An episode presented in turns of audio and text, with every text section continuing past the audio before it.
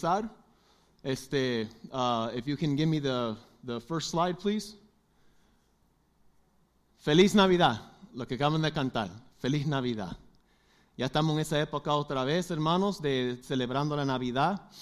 Este, a ver esto y, y estar en esta época a veces no, no trae muchos sentimientos. A veces para alguna persona puede ser nostalgia, este, uh, por cosas, incidentes que ocurrieron en el pasado, para este, seres queridos que ya no están, o familias tal vez que están separados de ellos. Este, también este, un sentimiento de, de, de felicidad. Este, cada uno tenemos nuestras costumbres, nuestras culturas, la manera que celebramos Navidad.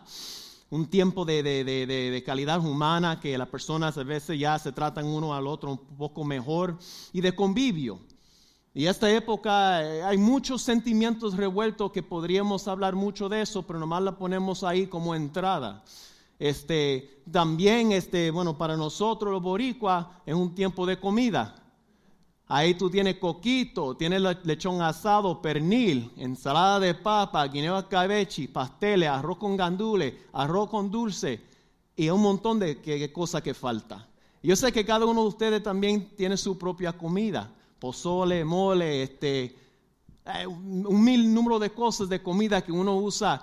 Y la razón que le pongo esto aquí es que cuando pensamos en Navidad hay tantas cosas que pensamos y, y, los regalos y compartir y la comida y los convivios que es fácil olvidar qué realmente estamos celebrando. Es fácil de envolvernos tanto en, el movimiento y, y, y, el trabajo y la necesidad que tengo que comprar y regalar y la comida y la cocina que olvidamos realmente lo que estamos celebrando. Y ahí viene la tema de hoy, celebrando la misericordia de Dios. Porque eso es lo que realmente estamos haciendo. Estamos celebrando la misericordia de Dios. Ahora, vamos a ir a los versículos, entonces regresamos a los, a los slides, los muchachos lo tienen allá preparado. Vamos a estar hablando esta noche, hermanos, este, celebrando la misericordia de Dios, pero acerca de lo que algo ocurrió, un evento, evento en particular que ocurrió en la, en la vida de rey David. Uh, si me puede acompañar a Primera de Crónicas 18, Primera de Crónicas 18, versículo 1. Los muchachos lo pusieron en la pantalla, gracias. Vamos a estar leyendo de versículo 1 a versículo 6. Ahora, cuando usted lee esta, esta parte en la palabra, este, esta parte de, de, de, la vida de, rey David se llama las victorias de las guerras. Esto ya cuando David es rey, está saliendo a la conquista y está teniendo muchas guerras y muchas batallas durante ese tiempo. La razón que le quiero leer esto, porque esto es el contexto de lo que vamos a hablar más adelante nos da un poco, de contexto. Después David derrotó y sometió a los filisteos a conquistar Gat y a las ciudades vecinas. Sigue. David también conquistó a la tierra de Moab, disculpa, y a los moabitas, a quienes se le perdonó la vida, se convirtieron en subiditos de David y tuvieron que pagarle tributo. Sigue. David también destruyó las fuerzas de Hadar Eser, rey de Soba, hasta Hamat, cuando Hadar Eser marchó para fortalecer su control a lo largo del río Eufrates. ¿Sigue? David capturó mil carros de guerra, siete mil conductores de carros y veinte mil soldados de infantería. Les lició los caballos de tiro, excepto lo necesario para cien carros de guerra. Sigue. Cuando los arameos de Damasco llegaron para ayudar al rey a dar esa, e, Eser, David mató a 22 mil de ellos, 22 mil. Y aquí vamos a tener. Luego puso varias guarniciones militares en Damasco, la capital aramea. Los arameos se convirtieron en subiditos de David y le pagaron tributo. Aquí quiero dar énfasis. Así que el Señor le daba la victoria a David donde quiera que iba. Aquí leímos un montón de cosas, hermanos, pero el énfasis que queremos dar en este punto, donde quiera que iba David, el Señor le daba la victoria. Él iba conquistando tierras. Esto era el tiempo de, su juventud como rey, ahora conquistando todas esas tierras. Y la razón es porque Dios iba con él. Pásame el versículo 13, por favor. Versículo 13 del mismo capítulo. Puso guariciones militares en Edom y los, y los edomitas se convirtieron en subiditos de David. Otra vez, es más, el Señor le daba la victoria a David donde quiera que iba. Donde quiera que David ponía el pie, Dios le daba la victoria. Algo impresionante, pero es algo necesario para entender el contexto de lo que vamos a leer más adelante. Si acabamos de leer ahorita, ustedes este, lo vieron ahí, que hasta le pagaron tributo a David. Sus propios enemigos le pagaron tributo. Le tuvieron miedo cuando salían a pelear con David. Las naciones empezaron a unirse para este, respaldar uno al otro porque no podían contra los israelitas. No se podían detener lo que estaban haciendo ahí. Y era porque simplemente Dios estaba con él. Pero vemos que esto puede causar un problema a veces. Cuando es victoria y victoria y victoria. Lo vamos a ver más adelante. Pero este es el otro punto que, que quiero hablar. Porque después de esto empiezan otras batallas con los filisteos. Segundo de Samuel 21, 15. Segundo de Samuel 21, 15. Ahora, miramos aquí lo que está ocurriendo. Recuerda de, de Goliat, el filisteo, ah, hermano Tony acaba de, eh, hablar 12 mensajes acerca de los gigantes. Y cuando David agarra los cinco piedras, dicen mucho, David agarra cinco piedras, uno para este Goliat y los otros cuatro para los otros cuatro hermanos de él, que también eran gigantes. Bueno, aquí aparecen. Mira lo que ocurrió. Después de estas conquistas que David está teniendo, ahora va a, pelear contra los filisteos también. Mira lo que dice la palabra de Dios. Una vez más los filisteos estaban en guerra con Israel. Y cuando David y sus hombres estaban en lo más reñido de la pelea, a David se le acabaron las fuerzas y quedó exhausto. ¿Vieron esa parte? David se le acabaron las fuerzas y quedó exhausto. ¿Sabe por qué, hermanos? Porque ya David no tiene 20, 30 años. Ya el rey está agarrando edad. Siguiente versículo. Ahora miren lo que dice aquí. Isbi Benob era un descendiente de los gigantes. La punta de bronce de su lanza pesaba más de tres kilos y estaba armado con una espada nueva había acorolado a David y estaba a punto de matarlo. David se encontraba en una situación donde no se había encontrado antes. Este, David, yo imagino que en ese momento se vuelve a pasar en su pensar en su juventud, otra vez peleando contra gigantes, pero este tiempo ya es mayor, ya David es un veterano, ya David ha, ha peleado muchas batallas, ya Dios le ha dado a David muchas victorias. Pero en este momento la cansa la edad le cansa las fuerzas y dice que él estaba a punto, lo tenía correlado, en otra palabra, lo tenía en una esquina, este gigante, y le iba a matar. Siguiente versículo. Pero Abisaí, hijo de Sarbía, llegó a rescate de David y mató al filisteo. Ve, esta vez David no mató al gigante. Aquí entramos en los, en los grandes guerreros de, de David. Entonces los hombres de David declararon, no volverás a salir con nosotros a la batalla. ¿Por qué arriesgarnos a que se apague la luz de Israel? Mira, agarramos el contexto de lo que está pasando aquí. David es un veterano, está yendo de guerra, Dios le está dando victorias. Otra vez se levantan los filisteos para pelear contra ellos. Otra vez David se encuentra en ese, ese batalla que se encontró cuando joven, que está peleando otra vez contra gigantes. Pero esta vez ahora se le acaban las fuerzas. El gigante está a punto de matarlo y viene, tiene que venir uno de los hombres de David para rescatarlo. De tal, de tal modo que los hombres de él se juntan y dice, rey, ya tú no puedes salir con nosotros. Ya tú no, ya tú no puedes salir con nosotros porque que, se vaya a apagar la luz de Israel. Ponémonos a nosotros en el lugar de David. David es un hombre vigoroso, David es un hombre de, guerra. La palabra de Dios dice que Dios no lo permite levantar templo porque tenía mucha sangre en las manos. Y ahora encontramos a David en esta posición cuando fue punto a ser matado por un gigante después de tantas victorias y que tiene que venir uno de los guerreros de él para salvarlo. Y encima de eso, los hombres le dicen al rey, no es rey a los hombres, los hombres le dicen al rey, ya tú no puedes salir con nosotros a la guerra. Imagínate cómo esto hubiera pactado emocionalmente y mentalmente al rey. Porque creo que a veces nosotros no consideramos esto. Miramos esta parte que fue bonito lo que hicieron los hombres. Y miramos del parte que, wow, vinieron los, los, valientes de David y los respaldaron. Pero no miramos la otra parte. ¿Cómo afectó esto a David? y hubo un impacto porque esto va justo antes de lo que vamos a hablar hoy. Por eso el pastor siempre dice contexto. Hablamos de todo esto para entender qué está pasando en la mentalidad y la vida emocional de David durante este tiempo. Le acaban de decir al rey, hey, tú eres el rey, este, pero ya tú no puedes como antes. Ponme el título otra vez, por favor. Celebrando la misericordia de Dios.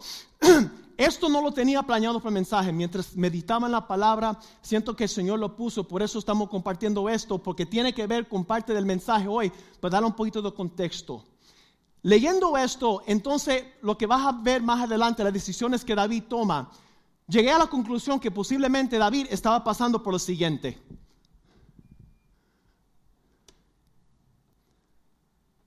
Can you click on it, please?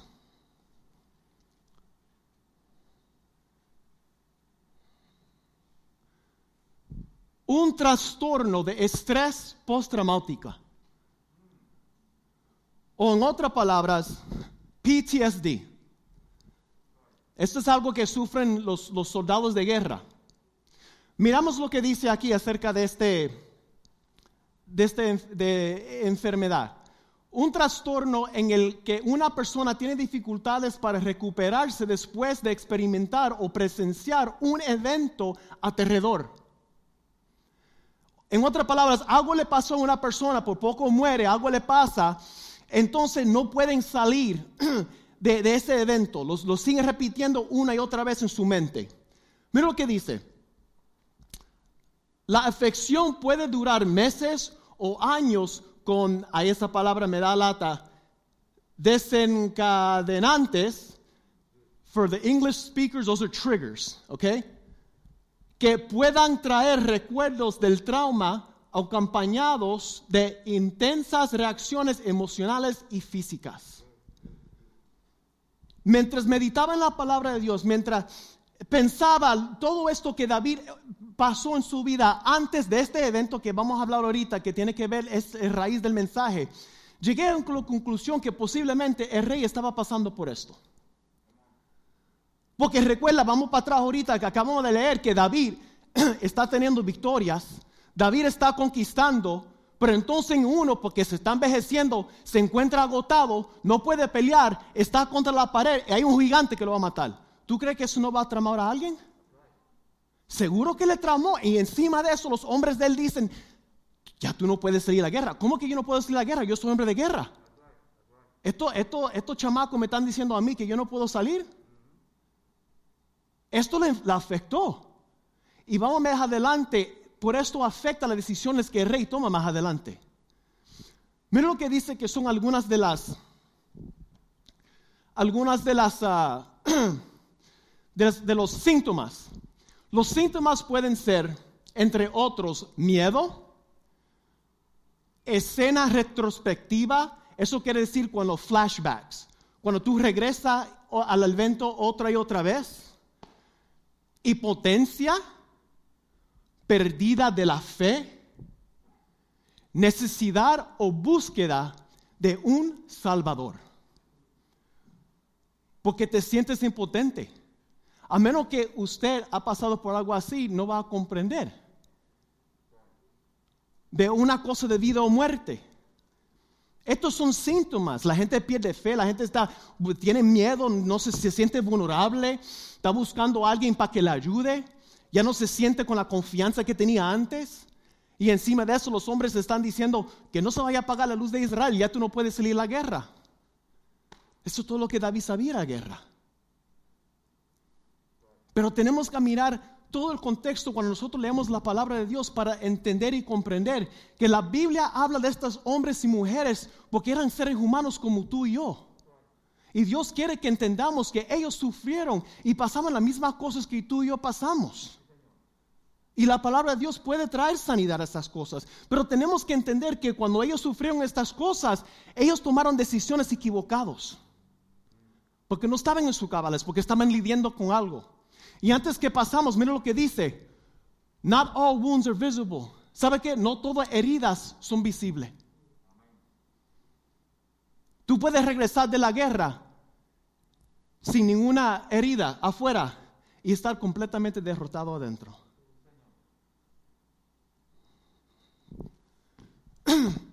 Y eso nos va a llevar a lo que pasó y el evento que estamos hablando.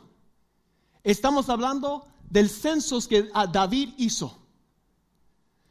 Mira lo que dice la palabra de Dios. Satanás se levantó contra Israel. Primera de Crónicas 21.1. Satanás se levantó contra Israel y provocó que David hiciera un censo del pueblo de Israel. Mira lo que dice la palabra de Dios. Satanás se levantó contra quién? Contra Israel. ¿Cómo se levantó contra Israel? Provocando al rey. Por eso el pastor pide, por eso Pablo pedía, ora por los líderes. Cuando el enemigo quiere atacar el cuerpo, ¿a dónde va? De esto mismo se puede sacar un mensaje. De aquí mismo estaríamos aquí toda la noche.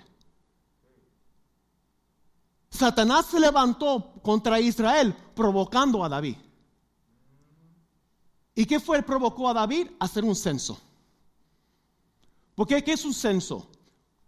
En un censo es cuando se cuentan las personas. Aquí pues, es un poco más diferente, pero en aquellos tiempos y en los tiempos más, de los veteranos, el censo era para ver cuántos hombres estaban capacitados para ir a la guerra.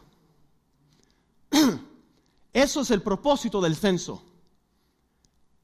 Y vamos a mirar el contexto de lo que estamos hablando. David pasó por muchas victorias, conquistando tierras. ¿Por qué? Porque Dios estaba con él, decía la palabra. Entonces, cuando está con esta batalla de los filisteos, ahora tiene que pelear otra vez contra los gigantes y por poco lo matan. Los hombres le dicen, that's it, ya tú no puedes. Ahora David regresa un poco trastornado. Llega otra vez un poco diferente. Porque ahora está preocupado con qué. Déjame ver cuántos soldados tengo. La palabra dice que era Dios que le dio la victoria. Ahora él está preocupado por contar hombres. Porque quiere saber cuál es su fuerza militar. Porque está preocupado. ¿Por qué? Porque hay temor. Hay un trauma. El rey llegó bien de la guerra y maybe en ese instante el gigante no lo llegó a matar, pero adentro de su mente y su corazón sí le hizo un daño. Así como pasa muchos de nosotros. Tuviste un gigante en tu vida, maybe no lograron a tocarte, pero en tu corazón y tus almas, en tu mente, te quebrantaron.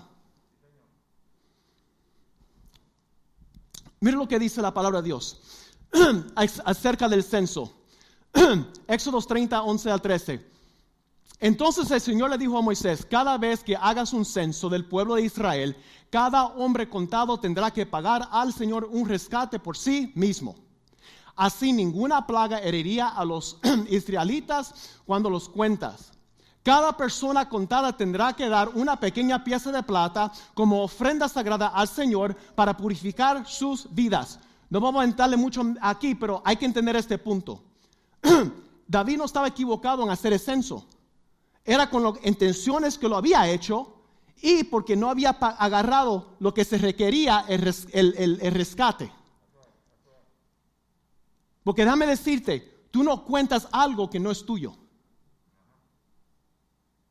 Lo que, cuando tú cuentas algo, tú cuentas algo que es tuyo. Dios decía, cuando tú cuentas a las personas, ellos tienen que dar un pago de rescate a mí.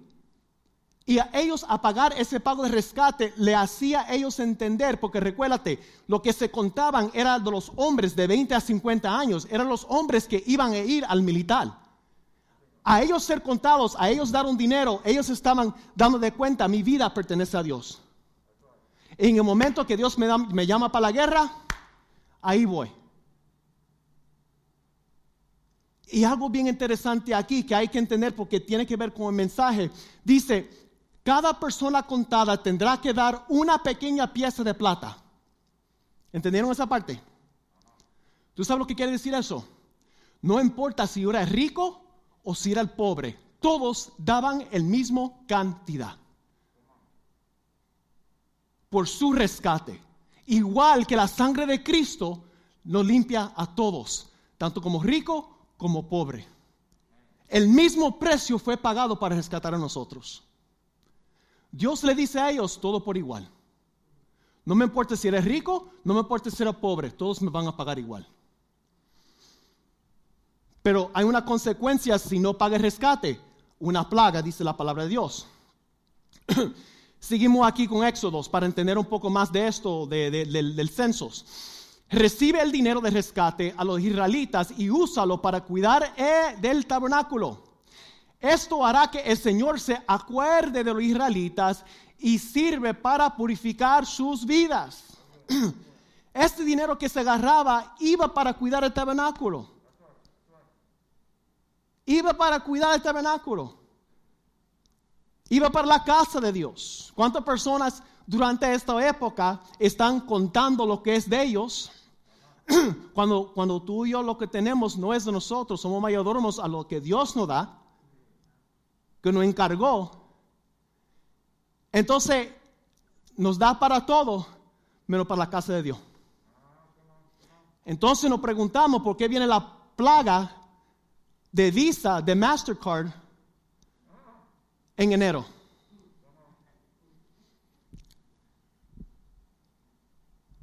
Volviendo a lo que pasó con David. El censo de que rey David mandó hacer fue porque confiaba más en su fuerza militar que Dios. También ah, este, dicen los, los, you know, los, que hacen comentarios, este, también un, orgullo. Hay muchas cosas pasando aquí, pero mirando en el contexto todas las cosas que estaban ocurriendo en la vida de David, el orgullo, pero también él estaba contando con esos hombres. Él quería saber cuál fuerte era su militar. Mira lo que le dice Joab, este, ah, este, su general, le dice que el Señor multiplique el número de, de, pueblos cien veces. Pero ¿por qué mi Señor el rey siempre, uh, uh, sorry, ¿por qué mi Señor el rey quiere usted hacer tal cosa? ¿Acaso no son todos servidores suyos? ¿por qué hará que Israel caiga en pecado? Y aquí mismo podemos sacar otro punto. Antes de la caída, Dios nos da la advertencia. Joab ya son otros 20 centavos para hablar acerca de él, pero en este instante está correcto en lo que está diciendo. Le está dando la evidencia. ¿Ve? Pero regresamos otra vez a pensar en, en toda esa trauma que David pasó. David piensa que lo que él está haciendo está bien, él quiere saber porque ya no está confiando en Dios como antes, él quiere saber cuántos hombres tiene. ¿Qué fue el resultado de esto?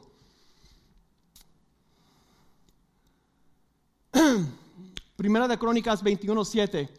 Dios se disgustó mucho por el censo y castigó a Israel por haberlo levantado. Por lo tanto, el Señor mandó una plaga sobre Israel y como consecuencias murieron 70 mil personas. ¿Ve? Joab estaba ahí, le habló, le dio una oportunidad, le estaba tratando de hacer entender lo que está haciendo va a causar problemas para el pueblo y como quiera David lo manda a hacer. Como consecuencias de la decisión que tomó David mueren 70 mil personas. Pero podemos sacar aquí otro punto. Lo que Dios quería que... ¿Tú sabes dónde Dios lo hirió? Lo que, lo que él estaba contando. La plaga vino sobre lo que David estaba poniendo su mirada. Es como ese trabajo o ese dinero cuando empiezas a poner tu mirada, cuando empiezas a depender de algo o de alguien, además de Dios, Dios dice, ah, ah. Envía a una persona, envía un mensaje para hacerte recaltar. Pero sigue, Dios envía una plaga y te lo quita, te lo arrebata.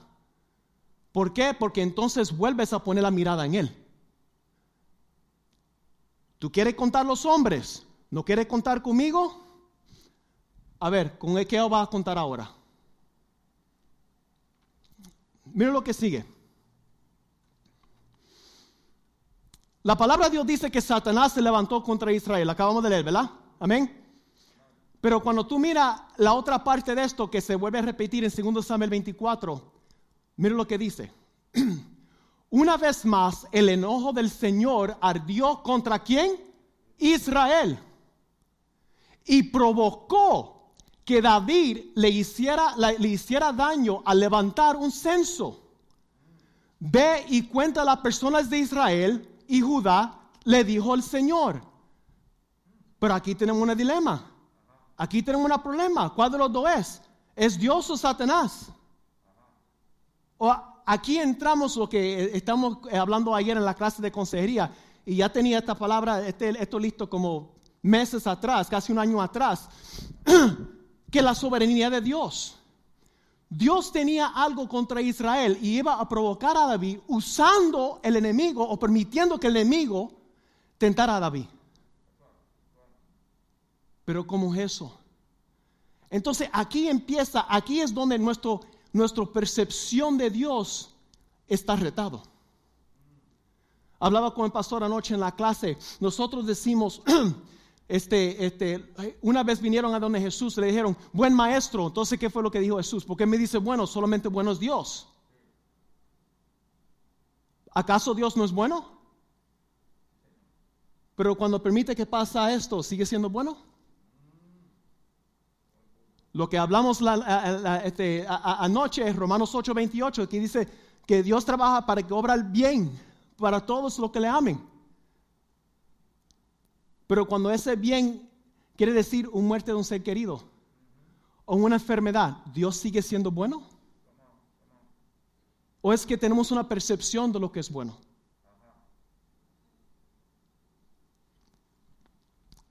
Dios usó al enemigo para cumplir su propósito. O acaba, maybe se nos olvidó lo que pasó con Job. Job 1.12 dice, muy bien, puedes probarlo, dijo el Señor a Satanás. Haz lo que quisieras con todo lo que posee, pero no lo hagas ningún daño físico. Entonces Satanás salió de la presencia del Señor.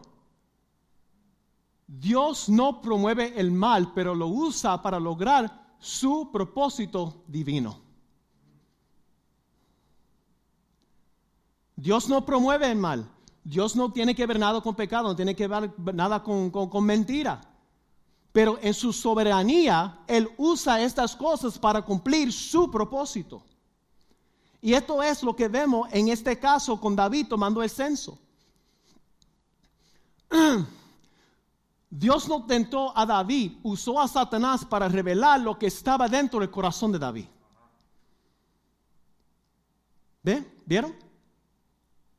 Porque la palabra dice que Dios lo hizo, en otro versículo dice que Satanás lo hizo. Él usó a Satanás para cumplir su propósito. Mira lo que dice, cuando seas tentado, recuérdate, acuérdate de no decir, Dios me está tentando, tentando. Dios nunca es tentado a hacer el mal y jamás tienta a nadie. La tentación viene de nuestros propios deseos, los cuales nos seducen y nos rastran. Lo que el enemigo hizo, lo sacó lo que estaba dentro ya del corazón de David. Sea porque estaba temoroso por lo que había este, ocurrido en el pasado, lo que acabamos de hablar, o por simplemente por el orgullo, por tantas victorias que había tenido en el pasado, quería saber con qué fuerza militar contaba. Tú no puedes ser tentado con algo que ya no tienes en tu corazón. Y Dios usó esto para cumplir su propósito.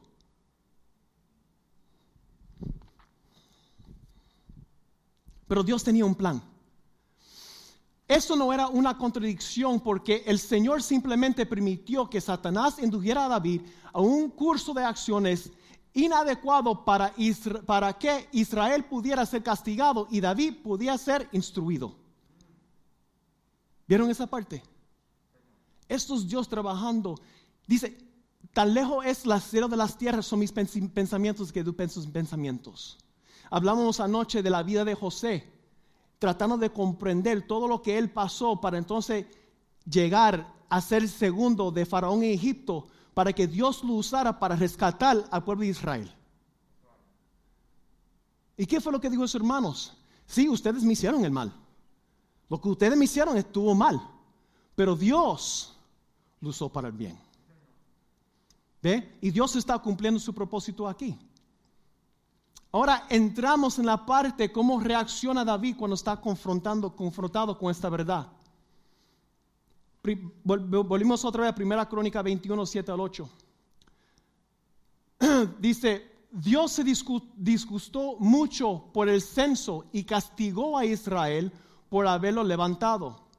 Entonces David le dijo a Dios, he pecado grandemente al haber hecho el censo. Te ruego que perdones mi culpa por haber cometido esta tontería. Aquí, aprendemos mucho de David. Por eso la palabra de Dios dice que David era un hombre detrás del corazón de Dios. No culpes a los demás por lo cual tú eres responsable. Mira lo que dice David. Entonces, entonces David le dijo a quién? ¿Acaso David fue y le habló a Joab? ¿Acaso David fue y agarró a sus valientes para decirle a ellos que le había pecado? No, él fue directamente a Dios.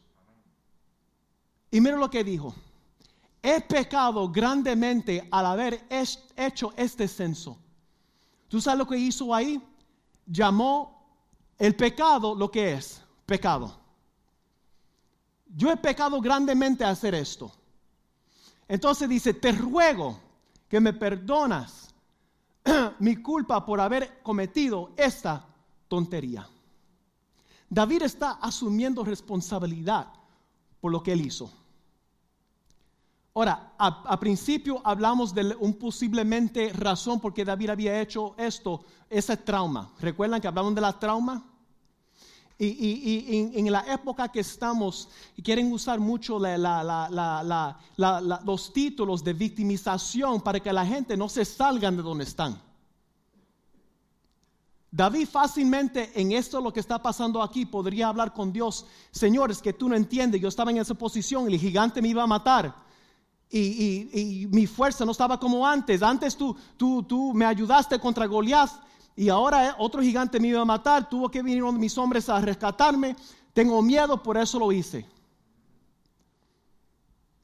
Él no echó la culpa a más nada, no echó culpa a la situación, no echó la culpa a las circunstancias, no echó la culpa a lo que había ocurrido en el pasado. Él asumió la responsabilidad por las acciones que él había tomado. llamó el pecado lo que es, hice mal. Y eso es lo que el, sistema y el mundo que estamos hoy en día no ayuda a la gente. Quieren que se quedan con esa mentalidad de victimización. No, tú estás así por esto, aquello, lo otro. Sí, pero ¿sabe qué? Dios también te dio el Espíritu Santo. Tú eres responsable por tu propia vida. Mira lo que pasa aquí con David.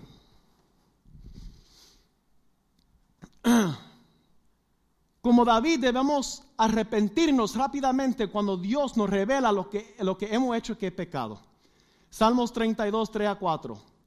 Mientras me negué a confesar mi pecado, mi cuerpo se consumió y gemía todo el día.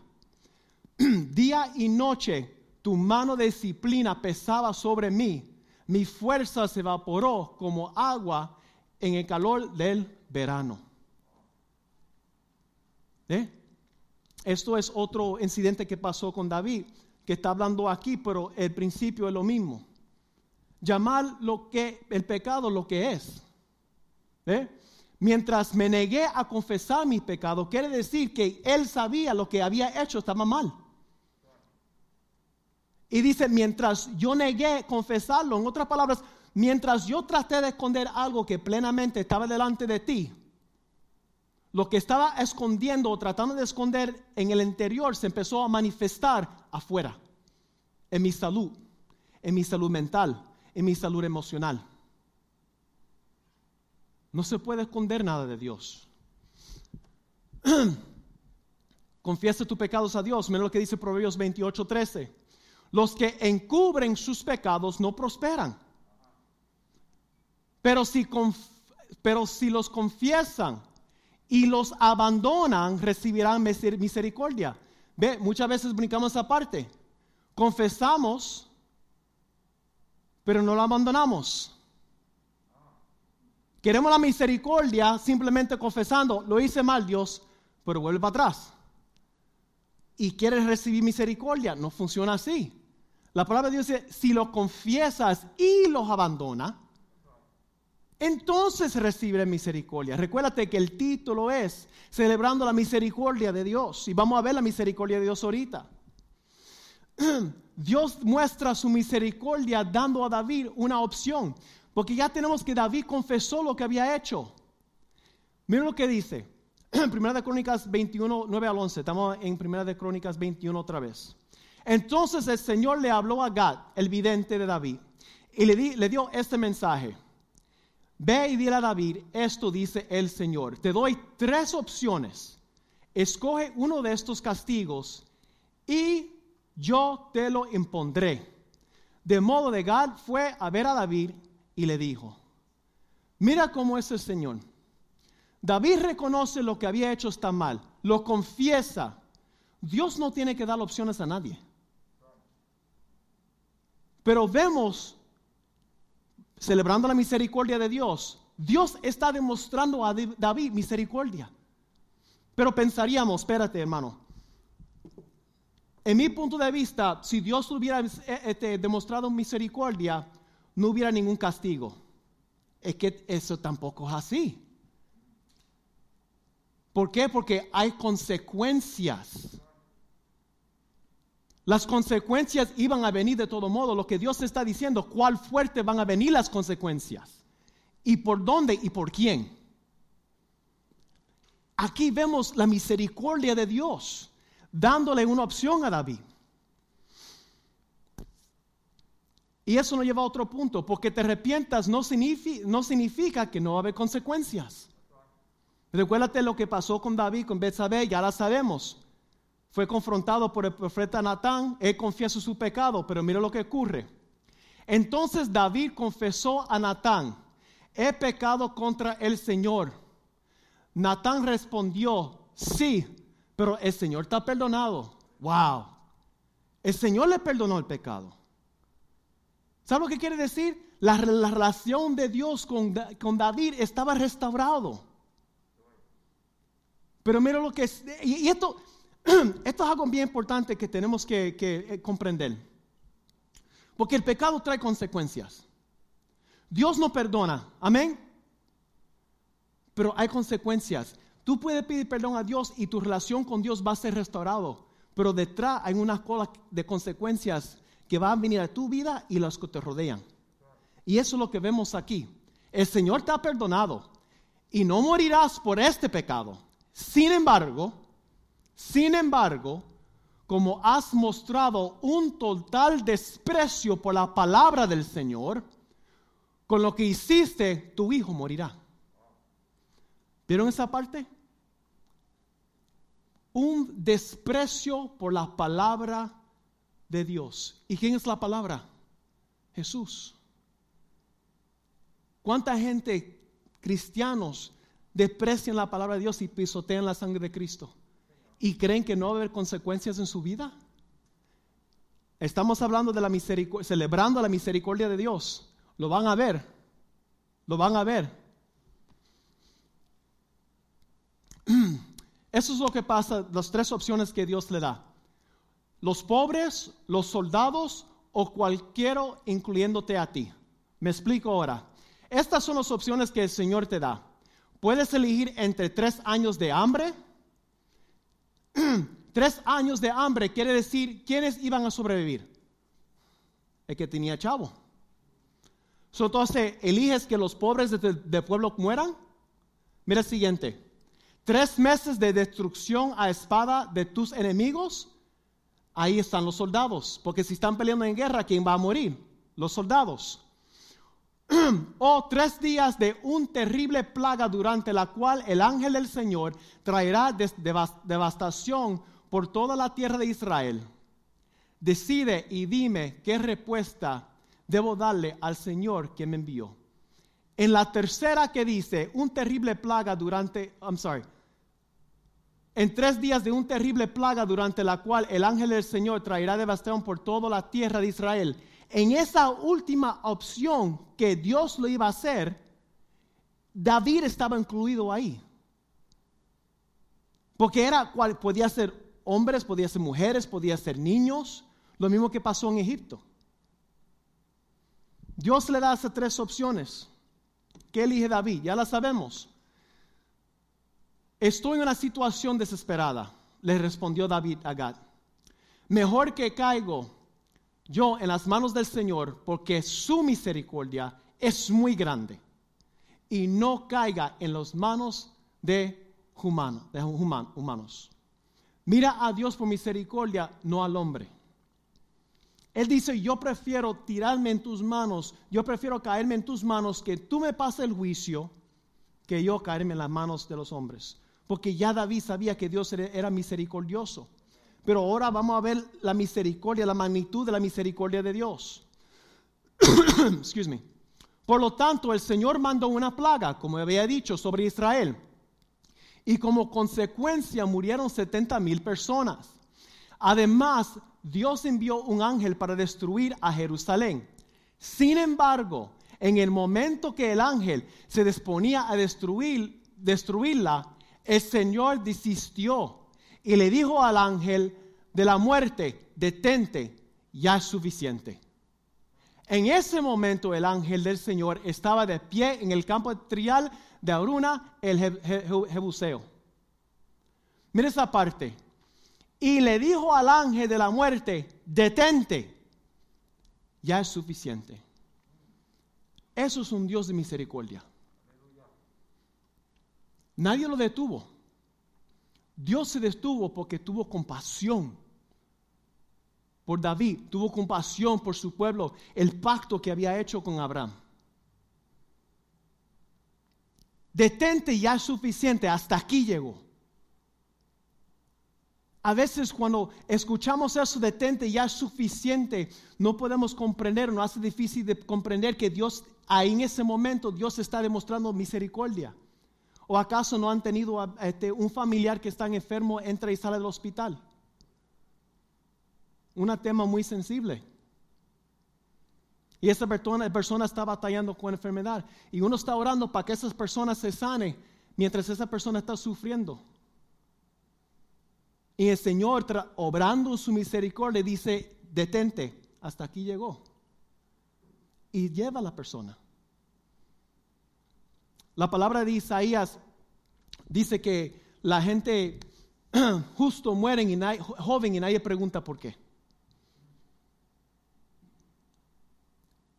Más adelante en la palabra, ahí mismo en Isaías dice, porque Dios lo está protegiendo de un mal más adelante. Cosas que no podemos comprender.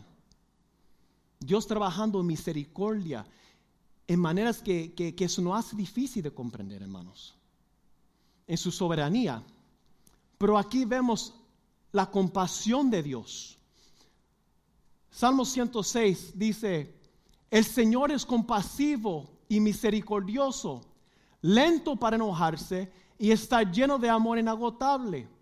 No nos reprenderá todo el tiempo, ni se iría enojado por siempre. No nos castiga por todos nuestros pecados, no nos trata con la severidad que merecemos. Así es Dios con nosotros. ¿Cuántas veces nosotros hemos hecho cosas y Dios no nos trata como nosotros merecemos? Eso es lo que estamos viendo, lo que está pasando con David. El ángel estaba a punto de, de destruir todo y dice, detente, ya es suficiente. Entonces el ángel del Señor le dijo a Gad, que diera instrucciones a David para que subiera y edificara un altar al Señor en el campo de Triar de Aruna, el Jebuseo. En este lugar donde el ángel se detiene, es el lugar que este, el hijo de David iba a construir el templo de Dios, donde iban a venir la gente a adorar a Dios. Salomón. Pero mira lo que dice el ángel. En este lugar donde, yo, donde Dios me detuvo, levanta el altar. Porque aquí es donde Dios te demostró la misericordia. Entonces el ángel del Señor le dijo a Agar que diera instrucciones a David para que subiera. Edifica un altar al Señor en el campo de trial de Aruna, el Jeuseo. En otras palabras, porque David vio el ángel. Esos versículos los brincamos, pero Dios permitió que David viera el ángel. Y el ángel le dice, dile a David que aquí, donde tú me viste a mí, el ángel de la muerte, que yo iba a destruir todo, tu Dios me detuvo. Él me detuvo. Y tú lo viste. En este lugar, donde tú experimentaste la misericordia, donde tú experimentaste la compasión de Dios, aquí levanto un altar. Y aquí tenemos ese altar, hermanos. ¿Cuántas personas, familias quebrantados o ustedes este, han venido aquí a esta casa, llevan años y años viendo aquí la casa de Dios, recibiendo palabras, recibiendo este alimento para tu espíritu y tu alma, y ustedes mismos estando aquí han experimentado la misericordia la compasión de Dios? Él dice ahí, en ese punto donde tú viste que yo te demostrara compasión y donde tú viste que yo demostrara mi amor y misericordia, ahí donde yo quiero que tú levantes un altar. Y ahí es donde iba a construir el templo. Ahora tú dices, este, celebrando la misericordia de Dios. Salmos 30 viene al base de lo que ocurrió aquí. Porque no tenemos tiempo para entrar. David va y le compra el encampamento. Ya ustedes saben, más adelante él prepara todo. Entonces Salomón le construye el templo a Dios. Pero Salmo 30 habla acerca de este evento que ocurrió. Y empieza confesando su pecado en Salmos 30, 6 a 7. Miren lo que dice en el Salmo 30. Dice, David hablando, cuando yo tenía prosperidad, decía, ahora nada me puede detener. Por eso muchos dicen que la caída fue el, el orgullo, el orgullo. Tu favor, oh Señor, me hizo tan firme como una montaña después de apartarse de mí y quedé destrozado. Y así no es. David en este salmo está explicando en el salmo la misericordia de Dios, pero empieza hablando de, dónde fue su caída. La misma prosperidad que Dios le había dado, él empezó a poner su mirada y su confianza en eso empezó a poner su confianza en los guerreros que Dios le había dado para protegerlo. Porque ¿quién envió los guerreros? Dios le estaba protegiendo a través de esos hombres. Dios estaba usando a esos hombres para proteger al rey. Pero David empezó a poner la mirada en lo que tenía alrededor en vez de mantener sus ojos en Dios. Porque a veces la prosperidad que Dios nos, da nos hace sentir tan firme, tan seguro, que no podemos ser removidos. ¿O acaso se nos olvidó COVID 2020? Restaurantes cerrados, lugares cerrados, no había Uber. este, este mismo año, el tiempo, el año pasado, el pastor tenía el carro aquí con Marco repartiendo comida aquí. Y mira nosotros ahora. Porque a veces la bendición de Dios no puede hacerse tan firme que no podemos ser removidos, que quitamos los ojos, quitamos la mirada de Dios, empezamos a poner los ojos en las cosas que tenemos. Entonces viene la plaga y los rebata. Y Dios dice, yo quiero tus ojos puestos en mí. Envió una plaga, hay una plaga. Todavía estamos batallando con eso. Y hay muchos todavía que no han vuelto a poner sus ojos en Dios. Confiesa tus pecados, pero confiésalo a Dios, no al hombre. Mira lo que pasó con Judas. Cuando Judas, quien lo había traicionado a Jesús, se dio de cuenta que había condenado a muerte a Jesús y se llenó de remordimiento. Oh, oh, remordimiento es culpabilidad. Se sentía mal, pero remordimiento no es arrepentimiento. Se sentía mal. Cuando la gente pecan y hacen cosas, se siente mal. Y maybe regresan y vienen a la iglesia por, remordimiento, pero no por arrepentimiento. Si entendieran el Dios de misericordia que nosotros servimos, pero como pastor ha estado predicando, le llama más la atención afuera, la vida afuera, que aquí. Así que devolvió los 30 piezas de plata a los principales sacerdotes, a los ancianos. He pecado, declaró, porque traicioné a un hombre inocente. ¿Qué nos importa? Contestaron. Ese es tu problema. Entonces Judas tiró las monedas de plata en el templo, salió y se ahorcó. Hermanos, si usted está buscando alguien que le arregle los problemas y no está buscando a Dios, te ha metido un lío.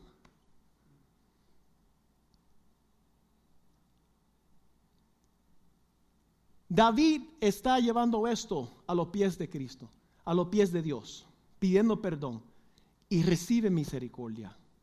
Y recibe misericordia. David sigue en Salmo 30.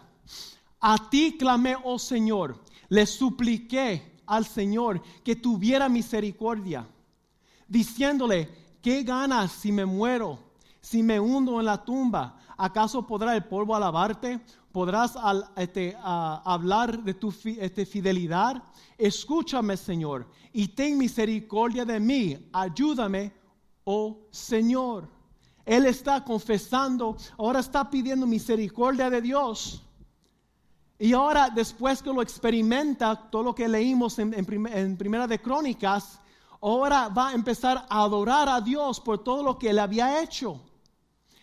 Dice Salmos 30, 1 al 3, te exaltaré, Señor, porque me rescataste. No permiste que mis enemigos triunfaran sobre mí. Oh Señor mi Dios, clamé a ti por ayuda y me devolviste la salud. ¿Tú sabes lo que quiere decir eso? La plaga lo afectó. Le tocó la plaga. Yo oré a ti y tú me devolviste la salud. Me levantaste de la tumba, oh Señor. Me libraste de caer en el foso de lo del muerte. Y aquí vamos a ver cómo, cómo David va a seguir adorando. Dice, primero yo te exalto. Yo te exalto porque tú me demostraste misericordia. Exaltaré cuando tú empiezas a hablar de Dios. Dios, tú eres bueno, Dios, tú eres misericordioso. Señor, tú eres compasivo, tú tuviste compasión de mí. David entendió todas las cosas que donde Dios lo había rescatado. Dijo, yo tengo que adorar al Señor por lo que me había, lo que, por, por donde me rescató y por perdonarme. Entonces dice, canten al Señor. Canten al Señor ustedes los justos, alaban su santo nombre, pues su ira dura solo un instante, pero su favor perdura toda una vida. El llanto podrá durar toda la noche, pero con la mañana llega la alegría. Empieza saltando a Dios, empieza proclamando lo que Dios es bueno. Entonces empiezas a cantar a Dios. Entonces empiezas a danzar. Dice, tú cambiaste mi duelo en alegre danza. Me quitaste la ropa de luto y me vestiste de alegría. Para que yo te cante alabanzas y no me queda callado. Oh Señor mi Dios, por siempre te daré las gracias. No podemos quedar callados con todas las cosas que Dios no ha hecho por nosotros. Cada persona aquí en algún momento ha experimentado la misericordia de Dios. Y David dice, yo no puedo quedarme callado, yo tengo que cantar, yo tengo que adorarte por todas las cosas buenas que tú has hecho. Maybe ahorita está pasando por algo, maybe ahorita estás en un problema, maybe ahorita está lidiando con enfermedad. Pero Él sigue bueno, siendo bueno, Él sigue mereciendo la alabanza y la gloria, la honra. Porque Él es un Dios de misericordia. Ha sido paciente con nosotros. Ha sido compasivo con nosotros. ¿Cuántas veces has recibido algo de Dios y realmente no lo ha agradecido?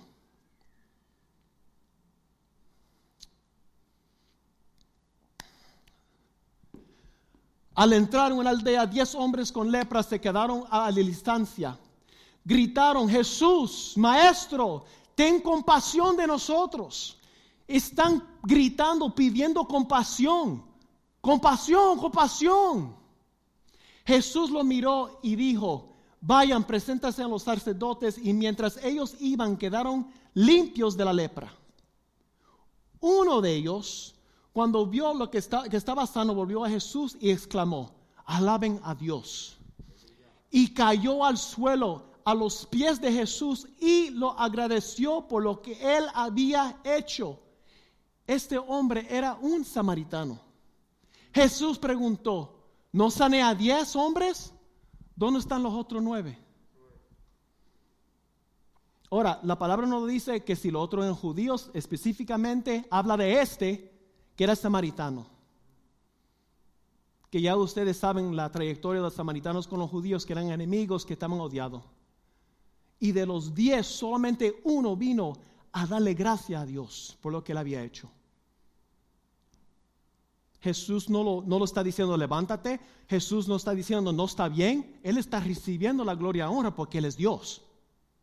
La pregunta que Jesús presenta es que ¿dónde están los otros familiares que yo sané? ¿Dónde están los otros matrimonios que yo sané?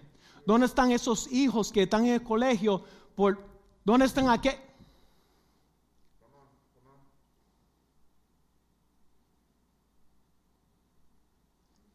Por 32 años, vuelva para 33 ahora, ¿cuántas personas han sido sanos? Han sido rescatados escuchando la palabra de Dios predicado aquí. ¿Dónde está el agradecimiento hacia Dios? Estaban rápido para gritar, Jesús, compasión, compasión. Pero cuando recibieron lo que necesitaban, Estamos hablando de la época de Navidad. El mensaje se llama Celebrando la Misericordia de Dios.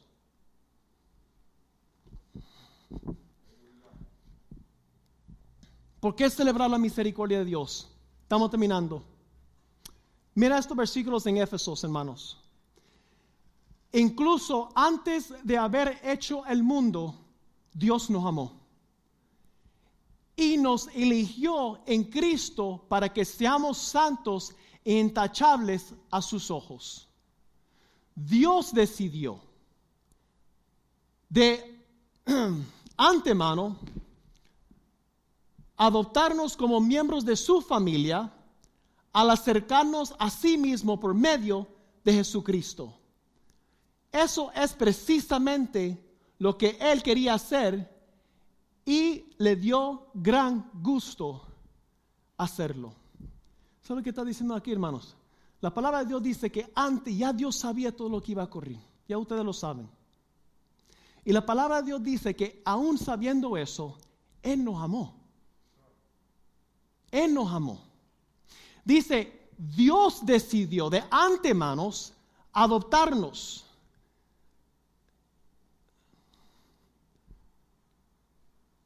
Antemano para adoptar es working. Es working para adoptarnos ante, como miembros de su familia. Es precisamente lo que Él quería hacer. Dios tomó la decisión de elegirnos, de adoptarnos como, como hijos de su familia por medio de Jesucristo. Mira lo que dice al final, porque a Él le dio gran gusto. Eso ahí mismo es razón para adorar a Dios. Él tomó la decisión porque a Él le complació. Cuando el ángel se detuvo, cuando estaba destruyendo, cuando estaba a punto de destruir toda Jerusalén, la palabra de Dios dice que Dios dijo, basta, ya es suficiente. Él se conmovió en compasión, igual que se ha movido con compasión con nosotros. ¿De dónde Dios nos sacó a nosotros? ¿O acaso todos nosotros que estamos aquí vienen de familias cristianos de, de tres, cuatro generaciones? Dios nos rescató. nos vio quebrantado, nos trajo aquí, nos dio un, un hogar, demostró su amor, su compasión, su misericordia hacia nosotros, no porque lo merecemos, porque a Él lo complació. Ese es el Dios que nosotros servimos. A Él le complace ser misericordioso con nosotros. A Él le complació enviar su Hijo. Estamos celebrando la época de Navidad, ¿verdad? Porque fue mediante de su Hijo, Jesús, que recibimos la misericordia y la compasión de Él. Porque a Él le complació. No porque lo merecemos, no porque estaba obligado, porque Él nos amó. Por eso estamos hablando de celebrar la misericordia de Dios, cosa que nosotros no merecemos. Ahí mismo en Efesios 6, eh, 7 que sigue, de manera que alabamos a Dios por la abundante gracia que, um, que derramó sobre nosotros. Ahí mismo lo dice, alábalo, alaba a Dios de abundante gracia que derramó sobre nosotros. Los que presentamos, los, disculpa, los que pertenecemos a su Hijo amado. Dios es tan rico en gracia y bondad que compró nuestra libertad con la sangre de su Hijo y perdonó nuestros pecados. Dios es tan rico en gracia y bondad que Él compró nuestra libertad con la sangre de su Hijo. E, eso, e, e, nosotros ni siquiera podemos comprender eso, hermanos. Lo, lo, leemos y la pasamos por encima. Él es tan lleno de bondad, Él es tan lleno de amor, que Él decidió, yo entrego mi Hijo para que ustedes puedan ser mío otra vez.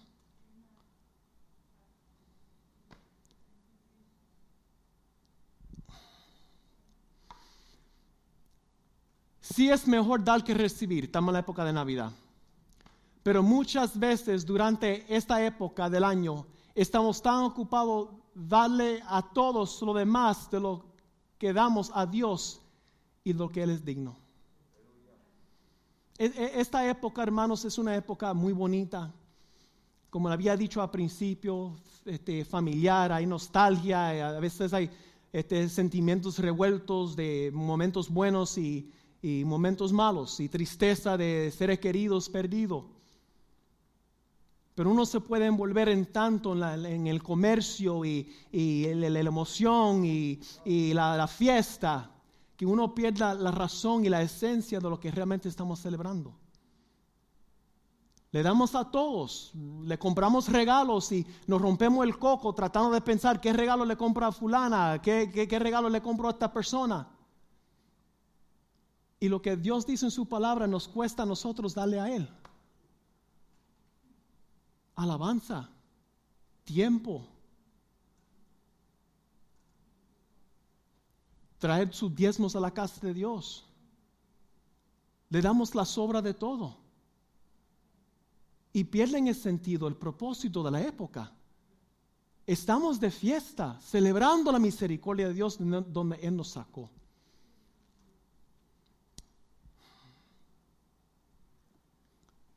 You give me the, thank you. Ya terminamos con Salmo 30, hermanos. Estamos terminando.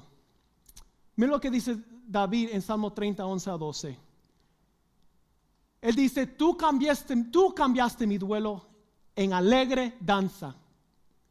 Me quitaste la ropa de luto y me vestiste de alegría, para que yo te cante alabanzas y no me quedo callado. Oh Señor mi Dios, por siempre te daré la gracia. David está llamando a Dios, tú eres Jehová Rafa, tú eres Dios mi sanador. Tú me sanaste.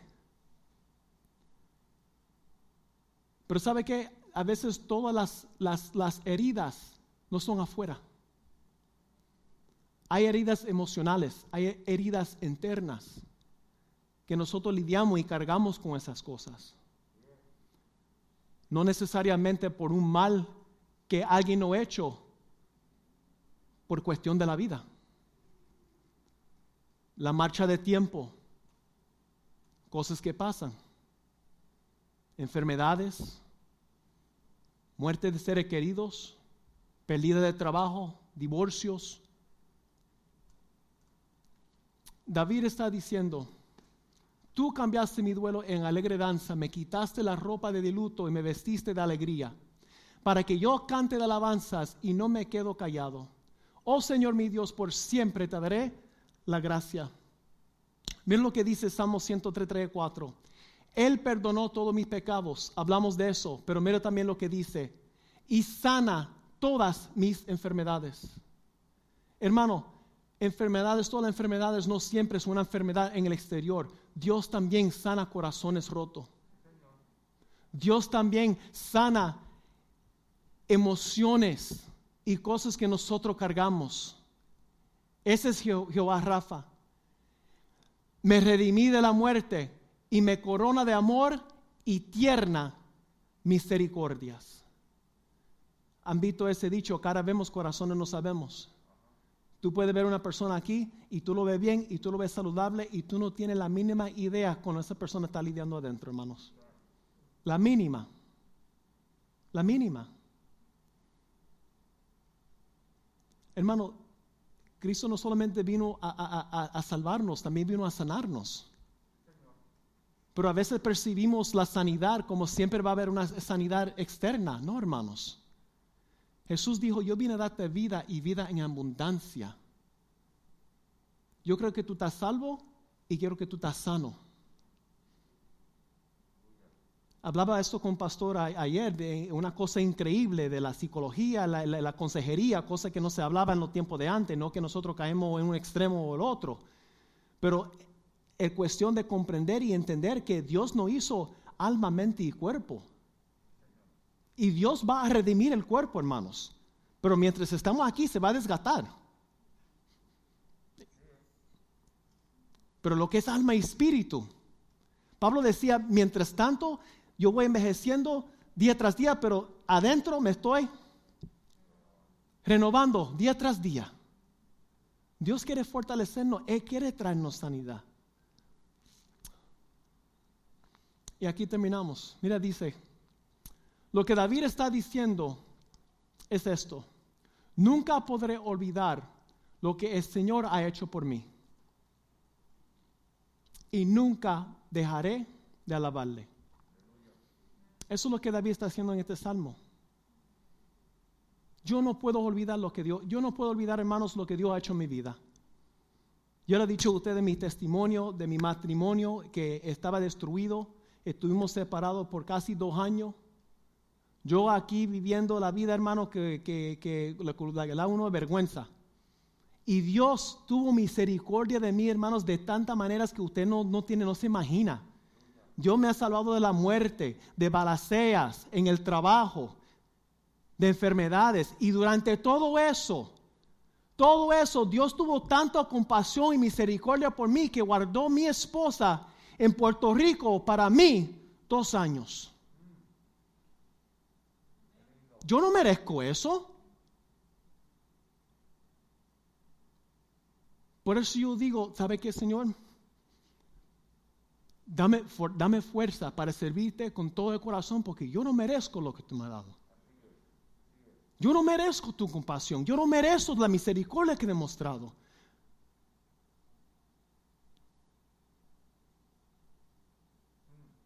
Y como David, así es como debemos estar. Yo no puedo quedarme callado por lo que tú has hecho, Señor. Yo no puedo quedarme callado. Y tampoco nosotros, porque lo que estamos es que celebrando la misericordia de Dios. De eso se trata esa época. Él no tenía que hacer lo que hizo. Él tuvo compasión y misericordia de nosotros. ¿Por qué no podemos estar puestos de pie un minutito, hermanos?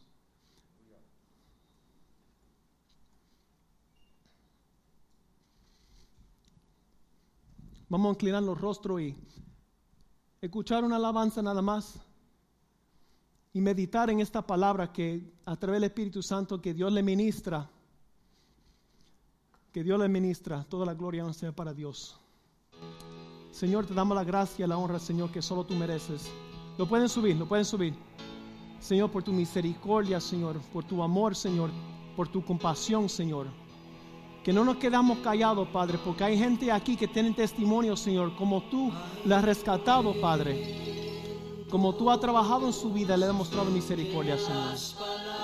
Súbelo, súbelo. para decirte lo que siento.